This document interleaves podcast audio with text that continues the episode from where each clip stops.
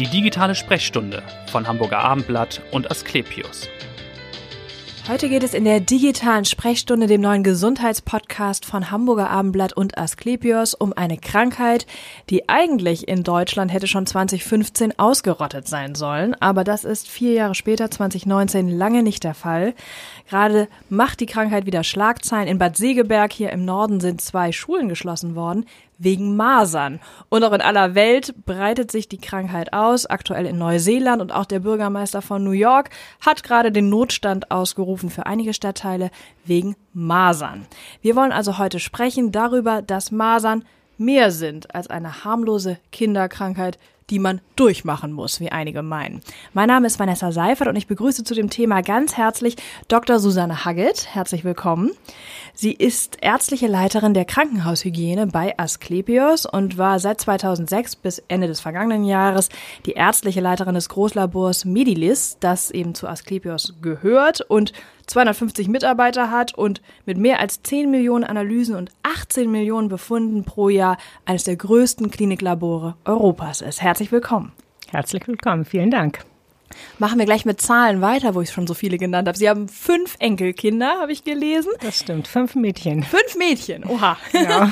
und im Alter zwischen zehn Monaten, glaube ich, und neun Jahren, also Kita- und Schulkinder, sind die alle geimpft gegen Masern? Äh, alle Kinder sind geimpft. Das jüngste Kind ist neun Monate, ist gerade in Neuseeland und hat dort eben, hat meine Tochter mitbekommen, äh, was es bedeutet, wenn man ein Kind, was bei der Abreise aus Deutschland noch nicht geimpft werden konnte, weil es zu klein war, ja. dann in eine Umgebung bringt, wo Masern ausbrechen. Da ist natürlich so ein Kind, was noch nicht elf Monate ist, gefährdet. Ja. Äh, Im Ergebnis haben sie das Kind aus diesem Grund dann eben eher geimpft und das so. Kind hat die Impfung auch gut überstanden. Ja, wir wollen gleich nochmal sprechen, natürlich genau. auch über das Thema Impfen, warum das so wichtig ist und äh, was man bei der Impfung eben auch beachten muss. Aber wollen wir vielleicht jetzt erstmal sprechen über Masern, über die Symptome. Woran erkenne ich überhaupt, dass es Masern sind? Denn es fängt ja erstmal grippeähnlich an, glaube ich. Das stimmt und äh, es ist oft so, dass die Erkrankung nicht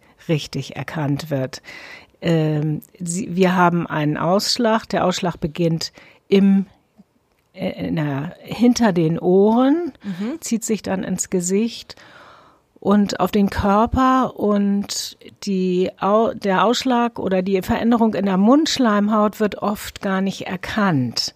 Wenn man also nicht damit rechnet, dass Masern aufgetreten sein können und dass hier eine Maserninfektion vorliegt, ja. dann wird sie oft nicht erkannt. Gerade okay. Am Anfang so einer Epidemie. Was verändert sich in der Mundschleimhaut? Weil Sie sagen, in der Mundschleimhaut habe ich ähm, so eine rot-weiße Verfärbung. Man nennt das Kopplicksche Flecken. Mhm. Wenn man an Masern denkt und den Patienten bitte den Mund aufzumachen, meistens ja die Kinder, ja. dann wird man das erkennen. Aber wenn man eben nicht dran denkt, dann gehört es nicht zu den typischen Untersuchungen, die man durchführt. Das leichte Fieber in den ersten Tagen, wo die Symptomatik auftritt, wie Sie schon sagen, ist eher Grippe ähnlich. Mhm. Ähm, und ähm, dann wird es wieder besser, dann tritt ein wenig Fieber auf. Und wenn gerade in den ersten Tagen die Patienten Antibiotika nehmen oder in der kurz zurückliegenden Vergangenheit Antibiotika genommen haben, dann kann es sein, dass dieser Ausschlag als ähm, Exanthem und Allergie gegenüber dem Antibiotikum interpretiert ja. wird. Und dann ist man auf der völlig falschen Fährte. Ja. Und so können einfach noch mehr Menschen angesteckt werden. werden. Ist also auch besonders tückisch, glaube ich, dass man ja schon fünf Tage, bevor dieser typische Hautausschlag dann überhaupt sichtbar ist, hoch ansteckend ist. Ne? Das ist ein ganz wichtiger Punkt, wenn der Patient selbst noch völlig gesund ist, kann er diese Erkrankung schon übertragen durch eben Tröpfchen. Es geht ausschließlich von Mensch zu Mensch die Übertragung. Und ähm, das heißt durch Niesen eine, oder wie wird es denn genau, übertragen? Genau, durch Sprechen hat man ja auch den Kontakt. Und ähm, es gibt kaum eine Erkrankung, die so ansteckend ist wie Masern. Mhm. Man nennt das eben auch einen hohen Kontagiositätsindex der liegt fast bei 100 Prozent. Also wenn man Kontakt zu jemandem hat, der Masern erkrankt ist und man ist nicht geschützt, hat man kaum eine Chance, Chance. die Infektion nicht zu bekommen. Da sagen Sie schon, wie gefährlich diese Krankheit ist.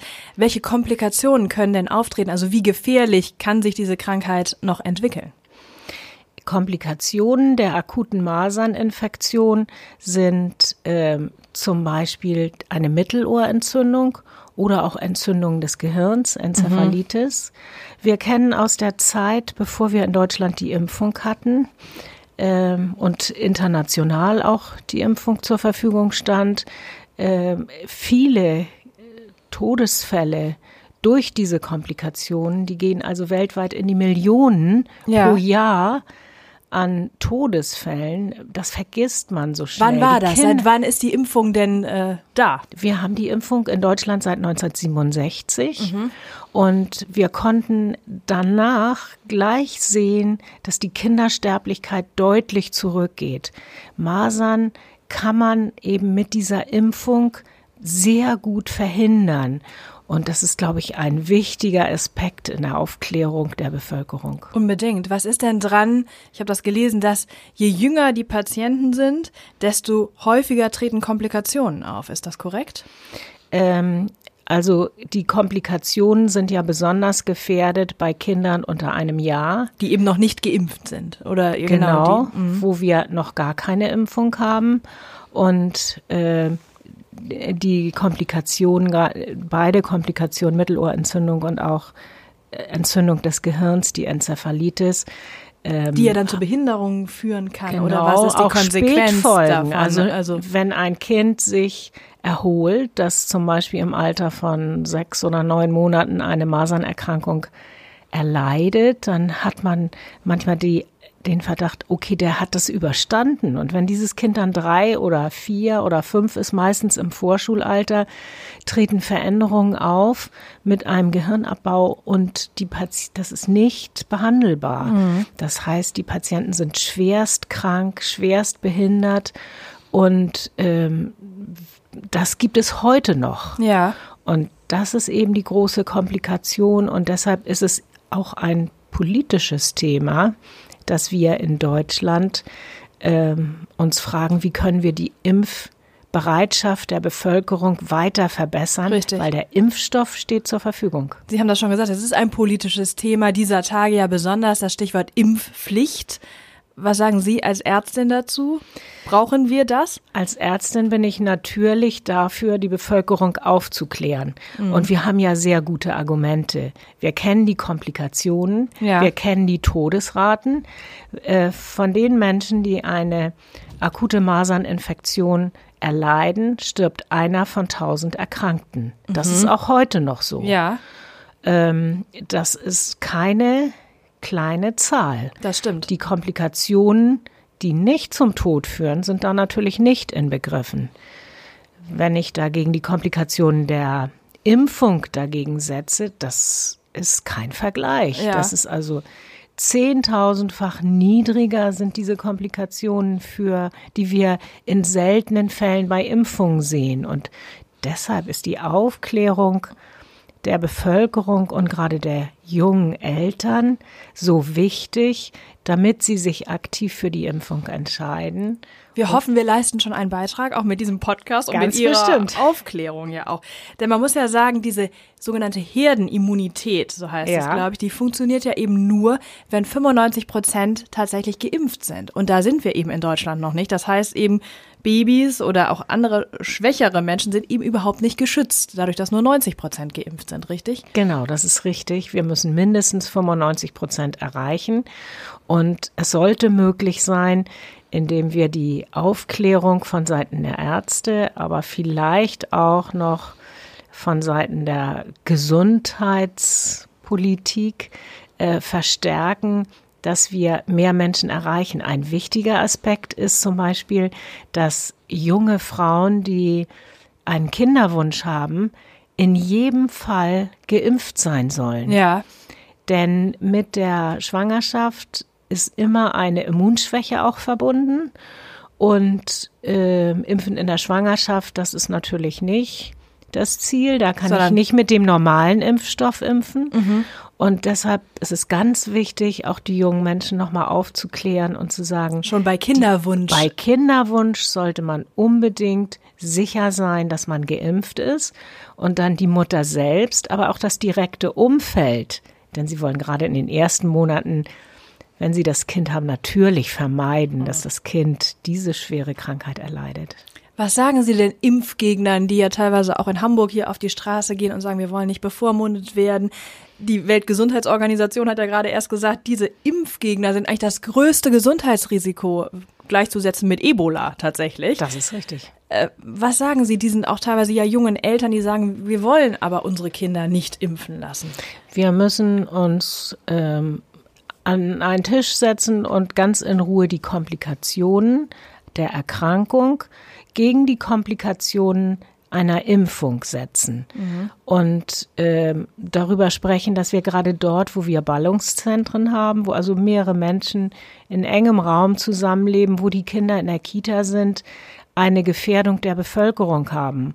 Und ich kann nicht glauben, dass diejenigen, die selbst in dem Alter ja kleine Kinder haben Richtig. und sagen, an mein Kind lasse ich keine Spritze, ähm, ähm, da sollte man doch überlegen, ob es Impfungen gibt, die für das Kind vielleicht weniger wichtig sind und für die Gesellschaft äh, und Impfungen, die man unbedingt durchführen sollte. Ähm, die Tatsache, dass wir heutzutage die Impfung hauptsächlich bei den niedergelassenen Ärzten haben, verleitet die Menschen indirekt dazu, dass sie denken, es ist nur ihr eigenes Thema und es Ach geht so. nur um ihr Kind. Ja. Und dieser äh, Gesundheitsschutz, der ja ganz wichtig ist, Ja. der wird da nicht betrachtet und das müssen wir in den Vordergrund stellen. Ja. Und ähm, das Sollte ist, dann eher im Krankenhaus geimpft werden oder was, weil Sie Äh. sagen, es machen jetzt in erster Linie natürlich die niedergelassenen Kinderärzte oder Als wir- Allgemeinmediziner. als wir diesen Impfstoff neu hatten und in der jungen Bundesrepublik hat es war die Impfung im Wesentlichen eine Aufgabe der Gesundheitsämter. Ach so.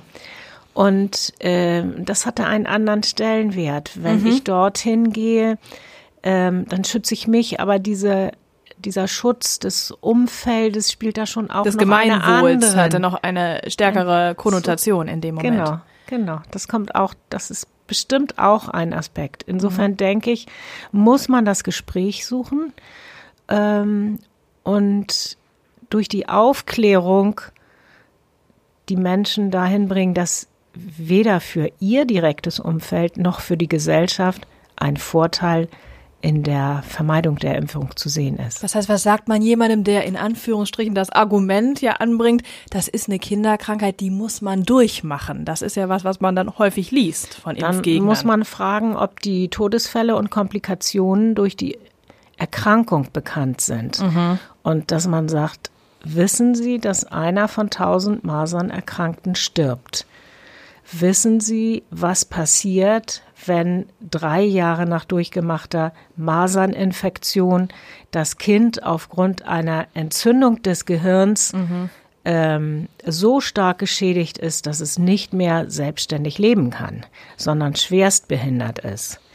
Dieses Risiko gehen Sie ein mit Ihrem Kind Ja. im Umfeld und das Risiko gehen Sie ein mit dem Kind in der Nachbarschaft. Ja. Das muss man dann richtig nochmal aufklären an der Stelle. Wir können ja auch nochmal sprechen über die Impfung an sich und über das vermeintliche Risiko. Was ist das für ein Impfstoff, der da benutzt wird? Das ist ja eine Lebendimpfung. Das ist ein. Lebendimpfstoff, äh, der, mit dem es sehr große Erfahrungen gibt. Also über 500 Millionen Impfstoffe sind äh, verimpft worden. Ja. Komplikationen treten auf bei einer zu einer Million Patienten. Wenn wir jetzt von den leichteren äh, Komplikationen absehen, Mhm. ähm, dass man vielleicht ein bisschen Fieber hat. Ja, ich oder- habe gelesen, fünf Prozent nur, also eine re relativ geringe Prozentzahl, die entwickeln so eine Art nicht ansteckende Impfmasern, haben also so ein bisschen eine Genau. Symptomatik, die Genau. aber nicht ansteckend ist und auch keine Folgen hat. Genau, und die also das allgem das Wohlsein nur ein wenig einschränken, wie so ein leichter Infekt. Äh, es gibt in Einzelfällen auch Komplikationen, die schwerer sind, aber im Vergleich zu den Infektionen, äh, die wir ja jetzt in den letzten Jahren massiv sehen im Moment. Genau, und wir haben immer wieder Epidemien in Ja. verschiedenen Bereichen, in verschiedenen Ländern. Mhm. Wir sehen, wie schnell es springt. Das haben wir gerade in Neuseeland gesehen. Im Und da sind ja war's auf- Distanzen zu überwinden. im Februar war das genau auf der Südinsel Ja. und innerhalb von zehn Tagen sind die ersten Erkrankungsfälle auf der Nordinsel aufgetreten und dann gab es da gleich einen Bezirk mit einer Epidemie. Mhm. Ähm, das ist doch sehr schnell gegangen und da kann man sich nicht schützen. Und in Brooklyn auch, ich glaube, innerhalb weniger Ja. Tage über 300 Fälle. Ne? Ja. Also das ist auch eine sehr schnelle Ausbreitung. Wie wird dann die Infektion, wie werden Masern denn behandelt, wenn jetzt ein Patient damit kommt? Es gibt keine Behandlung, wie wir es jetzt zum Beispiel bei der bakteriellen Lungenentzündung oder bei der bakteriellen Mittelohrentzündung, wo wir Antibiotika haben, die direkt die Bakterien abtöten. So eine Behandlung gibt es bei Virusinfektionen nicht. Also für die Maserninfektion gibt es das nicht. Wir können also nur symptomatisch behandeln und damit können wir die schweren Komplikationen bis zu Todesfällen nicht vermeiden. Okay, also es gibt im Grunde keine Behandlungsstrategie. Das, was kann man dann tun, wenn Fälle ausgebrochen sind, wie ja jetzt hier auch in Bad Segeberg? Die Schulen sind ja geschlossen worden, relativ umgehend. Es gibt ja eine Art Meld oder eine Meldepflicht dann auch. Wann kann so eine Schule dann eigentlich wieder öffnen? Also wann sagt man, jetzt ist die Gefahr vorübergezogen? Wenn Einzelfälle in einer Schule auftreten, ist es ganz wichtig, ähm, die Schüler, die dort sind, zu überprüfen und zu sehen, haben die Schüler einen Impfschutz oder nicht? Und wenn sie keinen Impfschutz haben, gibt es die Möglichkeit der Nachimpfung. Wenn man also sehr schnell reagiert, Okay. kann man zu diesen Kindern, bei denen man im Impfausweis sieht, dass sie keinen Impfschutz Ja. haben, kann man nachimpfen. Okay. Das muss man aber sehr schnell machen. Ähm, und wichtig ist auch, die Lehrer Ja, zu untersuchen, zu, zu sehen, haben sie einen Impfschutz und, und wenn gegebenenfalls nicht, auch da schnell nachzuimpfen. Nachimpfung, genau. Und ähm, in Einzelfällen wird ja auch eine Schule geschlossen, Richtig, ist ja bis jetzt auch keine passiert. Neuerkrankungen mehr auftreten. Und das kann ja 14 Tage dauern, Okay, das dass kann man eine- das weiß. Ja, das kann eine Zeit lang dauern. Was halten Sie zum Beispiel von Kindergärten und Kitas, die sagen, wir nehmen nur neue Kinder auf, die auch vollständig geimpft sind, dass die Eltern da auch den Impfausweis vorlegen müssen? Das finde ich in Ordnung. In den Kitas sind heutzutage auch Gruppen mit Kindern unter einem Jahr, die betreut werden. Richtig. Das sind sicher Kinder, die eben diese erste Dreifachimpfung noch nicht erhalten haben. Ja. Als Dreifachimpfung gibt man ja Masern, Mumps und Röteln im Alter von elf, elf Monaten. Da fängt es an, da bevorzugt. wäre ja die erste Impfung. Genau. Und wann kommt dann die zweite, Die beziehungsweise? zweite kommt in, im Laufe des zweiten Lebensjahres. Ab 14 Monaten kann man die zweite Impfung geben. Äh, Bis 24 Monate sollte das erfolgen. Und das ist auch ein ganz wichtiger Aspekt, dass die Eltern darauf hingewiesen werden. Äh, sprechen Sie den Kinderarzt an. Äh, denken Sie selbst daran. Gehen Sie ganz aktiv darauf zu, dass Sie Ihr Kind vollständig in dieser Sache geimpft haben. Haben Sie selbst eigentlich Masern erleiden müssen oder jemand in Ihrem familiären Umfeld? Ja, ich gehöre zu einer Generation vor 1970 ja, geboren. das wollte ich charmant äh, umschiffen, aber Und Sie, äh, ja. wir haben Masern gehabt in unserer Sie Familie. selbst auch? Ja, und äh, ich gehöre zu der Gruppe, die es gut überstanden Ja. hat.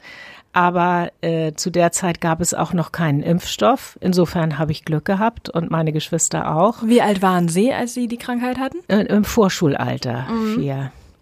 Und äh, insofern ähm, habe ich da keine besonderen Komplikationen gehabt. Ich habe auch Scharlach gehabt. Ja. Damit wurde ich stationär behandelt. Das habe ich schon sehr in Erinnerung. Okay. Und zwar rein, um zu verhindern, dass meine beiden Brüder erkranken. Ja. Die sind nicht erkrankt. Gott sei Dank, ja. Ähm, aber wie gesagt, da ist ja auch keine Impfung möglich. Und haben Sie an Masern, haben Sie an die Masern eine Erinnerung dann im Vorschulalter? Nein, Nein. nein. Also nur, dass es ein Infekt dann war. Genau, das gab keine besonderen Komplikationen, aber da habe ich halt Glück gehabt, ein gutes Immunsystem Ja. und dann ist nichts weiter passiert. Was hat Sie eigentlich dazu bewogen, Sie sind ja Lungenfachärztin, sich überhaupt mit dieser Infektionsprävention auch zu beschäftigen in Ihrer Karriere? Ähm, das Thema Infektionskrankheiten hat schon in der Lungenheilkunde eine große Rolle gespielt. Ähm, und zwar nicht nur Lungentuberkulosen, sondern andere Erkrankungen der Lunge, auch bakterielle, aber es gibt eben auch andere Erreger bis zu Pilzen, ja. die schwere Lungenerkrankungen machen können. Und ähm, ich bin ja auch Arbeitsmedizinerin ja. und ähm, gerade diejenigen, die in der Medizin tätig sind, da ist ja der Infektionsschutz ganz wichtig ja. von Hepatitis. Und der Schritt zur Hygiene ist dann nicht so weit, wo man dann grundsätzlich bei Patienten und Mitarbeitern bemüht ist, Infektionen auf ein Minimum zu reduzieren. Sie leiten ja die Krankenhaushygiene für Asklepios, für den gesamten Konzernbereich. Worauf achten Sie da besonders? Was sind so die in Ihrem Alltag, was sind so die Leitlinien? Kann man das sagen? Äh, ja, wir wissen, dass Überträger von Erregern in erster Linie über die Hände erfolgen. Ja. Das heißt, in unseren Maßnahmen, die wir für verschiedenste Infektionen treffen, spielt die Händedesinfektion immer eine sehr wichtige Rolle. Und äh, das ist die Erinnerung und die Information aller Beteiligten, wie viel wir durch eine Händedesinfektion erreichen können. Also nicht nur Hände waschen, sondern auch tatsächlich desinfizieren. Im genau, Anf im, im Anschluss. Im, genau. Immer im Krankenhaus, in medizinischen Bereichen, auch in der Praxis spielt eigentlich die Händedesinfektion kaum eine Rolle äh, die Hände, das Händewaschen, Entschuldigung, ja, das Hände da habe ich nicht versprochen, ja. das Händewaschen kaum eine Rolle, sondern es ist ausschließlich die Händedesinfektion, weil es bewiesen ist, dass durch den Alkohol im Händedesinfektionsmittel die Erreger abgetötet werden können. Ist das auch ein Tipp für einen Privathaushalt, zu sagen, wir haben eine Flasche Sagrotan am Waschbecken stehen? Äh, zu Hause brauchen wir eigentlich keine Desinfektion. Mhm. Äh, wir müssen weder in Sanitärbereichen noch in der Küche desinfizieren. Wenn wir mal nachschauen, wo wir die meisten Erreger finden, dann sollten wir den Kühlschrank aufmachen und untersuchen. Ja. Da sind viele überrascht. Und eine, eine weitere Quelle für Erreger ist der Küchenwaschlappen. Ja. Der vielleicht nicht so oft gewechselt vielleicht einen Tag zu lang in Benutzung ist. Genau, ja. oder der nicht ausgewrungen wird, der mhm. einfach äh, trocken äh, also sehr feucht äh, in der Spüle liegt und die Erreger dann die wunderbare Möglichkeit haben, sich zu verbreiten. Wie lang, wie oft sollte man den wechseln? Oder?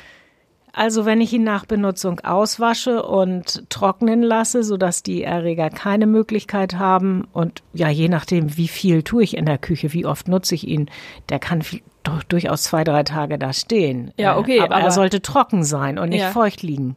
Und der Kühlschrank, wenn Sie sagen, das ist so ein, so ein Herd für Erreger, wie oft sollte man den dann äh, gründlich reinigen? Ähm, also wichtig ist, dass äh, Lebensmittel dort nicht verderben, dass man immer mal guckt, ob ganz oben, ganz hinten vielleicht etwas ist, was weiter, immer weiter geschoben wurde und dann mhm. eine Quelle für ähm, Pilze zum Beispiel ist. Ähm, ja, das ist unterschiedlich. Einfach regelmäßig gucken, dass nichts verdirbt im Eischrank, dass es, dass keine Tropfen daneben ja. fallen und ähm, wenn man dann alle paar Wochen oder die Tropfen wegwischt und das ist schon in Ordnung. Vielleicht nochmal zurück zu Ihrem, äh, zu der klinischen Aufgabe und der Klinikhygiene. Sie haben gesagt, zum einen die, die Hände Desinfektion, aber was ist für Sie vielleicht sonst noch entscheidend, um da die Hygiene wirklich top zu halten? Ganz wichtig ist, dass ähm, Führungskräfte mit gutem Beispiel vorangehen. Das hilft das, immer in jedem Bereich. Ja, das, äh, bei Asklepios ist es also so von ähm, der Spitze des Unternehmens gibt es ähm, das Bewusstsein, dass das ein wichtiges Thema ist. Und äh, so gehen wir auch auf unsere leitenden Ärzte zu und auf Oberärzte. Sie tragen die Verantwortung, dass auch ihre Mitarbeiter im täglichen Alltag ähm, das so, so auftreten, dass Infektionen und Übertragung von Erregern müssen ja nicht Infektionen sein. Ich kann ja gerade bei dem Thema Bakterien und resistente Bakterien kann ich ja auch die Erreger übertragen, ohne dass der andere unbedingt gleich eine Infektion bekommt. Mhm. Ähm, die Patienten sind da ja sehr aufmerksam und sie haben auch Bedenken. Ja. Asklepios hat ja eine Studie gemacht, äh, Menschen auf der Straße gefragt, wovor haben sie im Krankenhaus Angst? Vor Keimen. Und da wurde gesagt, vor Keimen. Mhm. Und an sich tun wir sehr viel, ja. um die Verbreitung von Keimen im Krankenhaus zu verhindern. Aber das ist eben wichtig, dass jeder der Mitarbeiter weiß, für die Patienten ist das ein sehr wichtiges Thema. Und in meinem Verhalten kann ich zeigen, dass ich diesen Bedenken entgegenwirke. Ja. Wenn ich bevor ich zu dem Patienten gehe, mir die Hände desinfiziere, bevor ich den Patienten untersuche, dann realisiert der Patient, dass der Arzt, die Pflegekraft ja, darauf, äh, achtet. darauf achtet und fühlt sich viel sicherer. Mhm. Und das versuchen wir auch deutlich zu machen. Nun haben mir Kollegen auch in diesem Podcast schon erzählt, dass sie jetzt kurzärmelige Kittel tragen, auch aus Hygienegründen. Was ist der Unterschied zu dem langärmeligen Kittel? Ähm, langärmelige Kittel ähm, können am Ärmel ähm, in, sehr in die Nähe des Patienten kommen. Wenn Sie mhm. sich vorstellen, in einer zentralen Notaufnahme, ja. wo zwei, drei Betten auf dem Flur hin und her geschoben werden oder wenn man einen Patienten untersucht, dann kann ein langärmeliger Kittel doch sehr nah in die Patientenumgebung kommen. Und ähm, wenn ich mir die Hände desinfiziere, dann erreiche ich ja eigentlich, das sollte ja eigentlich bis zum Handgelenk ja. gehen, mindestens manchmal bis zum Unterarm, je nachdem, was ich vorhabe. Und das ist beim langärmeligen Kittel nicht so gut möglich. Ähm, es gab auch Untersuchungen dazu, deshalb haben Organisationen wie die WHO auch ja. darauf hingewiesen. Die Deutsche Krankenhausgesellschaft hat auch äh, dazu aufgerufen, bevorzugt den Kasach oder kurzärmeligen den Kittel zu nehmen. Kittel, ja. Ähm, und äh, insofern ist die Händedesinfektion erleichtert, wenn die Arme frei sind. Aber es, es, ersetzt die Händedesinfektion nein, nein, nicht. Nein, nein, nein, aber es war doch ein interessanter Nebenaspekt. Jetzt haben wir viel über Erreger gesprochen. Jetzt wollen wir vielleicht darüber sprechen, was Sie eigentlich tun, um abzuschalten und sich nicht nur mit Infektionskrankheiten zu beschäftigen. Was machen Sie gerne, wenn Sie nicht als Medizinerin arbeiten? Ähm, ich kann gut abschalten, wenn ich in den Garten gehe. Jetzt ist eine herrliche Gelegenheit zu pflanzen ja. und äh, den Garten vorzubereiten auf die neue Saison. Das mache ich sehr gerne, weil da auch viele gestalterische Elemente möglich sind. Ähm, und Reisen mhm. ist etwas, was wir gern machen. Aber nicht nach Neuseeland gerade. Ähm, also unsere Familie ist ja gerade da. Ich wollte gerade sagen, ist das Enkelkind schon zurück? Nein. Ähm, unsere Tochter mit ihren vier Kindern kommt Ende April zurück. Oh ja, ja. Und äh, bis jetzt sind sie auch gesund geblieben und das bleibt toi, hoffentlich toi, auch ja. so. Ähm, dann gibt es in Hamburg viele kulturelle Angebote und ähm, wo gehen Sie gerne hin? Wir gehen gerne in Konzerte. In die Elbphilharmonie? Das machen wir auch gern, ja. aber äh, man soll nicht unterschätzen, dass es eine Reihe von anderen Konzertsälen in Hamburg gibt, wo man äh, sehr schöne Musiker hört und ähm, sehr, sehr gute Musiker hört und auch ein sehr nettes Ambiente hat. Also wir suchen da je nach, ähm, äh, also je nach Künstler oder Programm ja. und nicht nach dem Ort. Verstehe. Und was ist das nächste, das Sie sich anhören wollen? Haben Sie da schon was rausgesucht? Äh, Im Moment noch nicht. Das nächste ist jetzt erstmal ein Familienfest in Südafrika. Oha, ja. Äh, und da packen wir gerade die Koffer. Ich, dann wünschen wir eine schöne Reise und äh, bleiben Sie gesund. Und vielen Dank für die Aufklärung zum Thema Masern und auch zum Thema Hygiene. Vielen Dank, Dr. Susanne Haggett war das in der digitalen Sprechstunde. Und schalten Sie gern wieder ein zur nächsten Folge. Vielen Dank. Tschüss.